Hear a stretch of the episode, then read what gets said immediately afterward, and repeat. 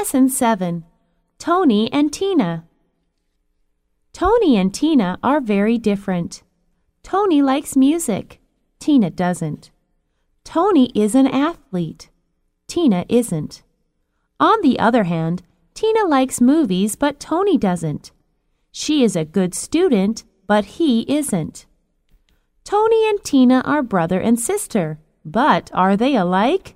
No, they aren't. They're very different.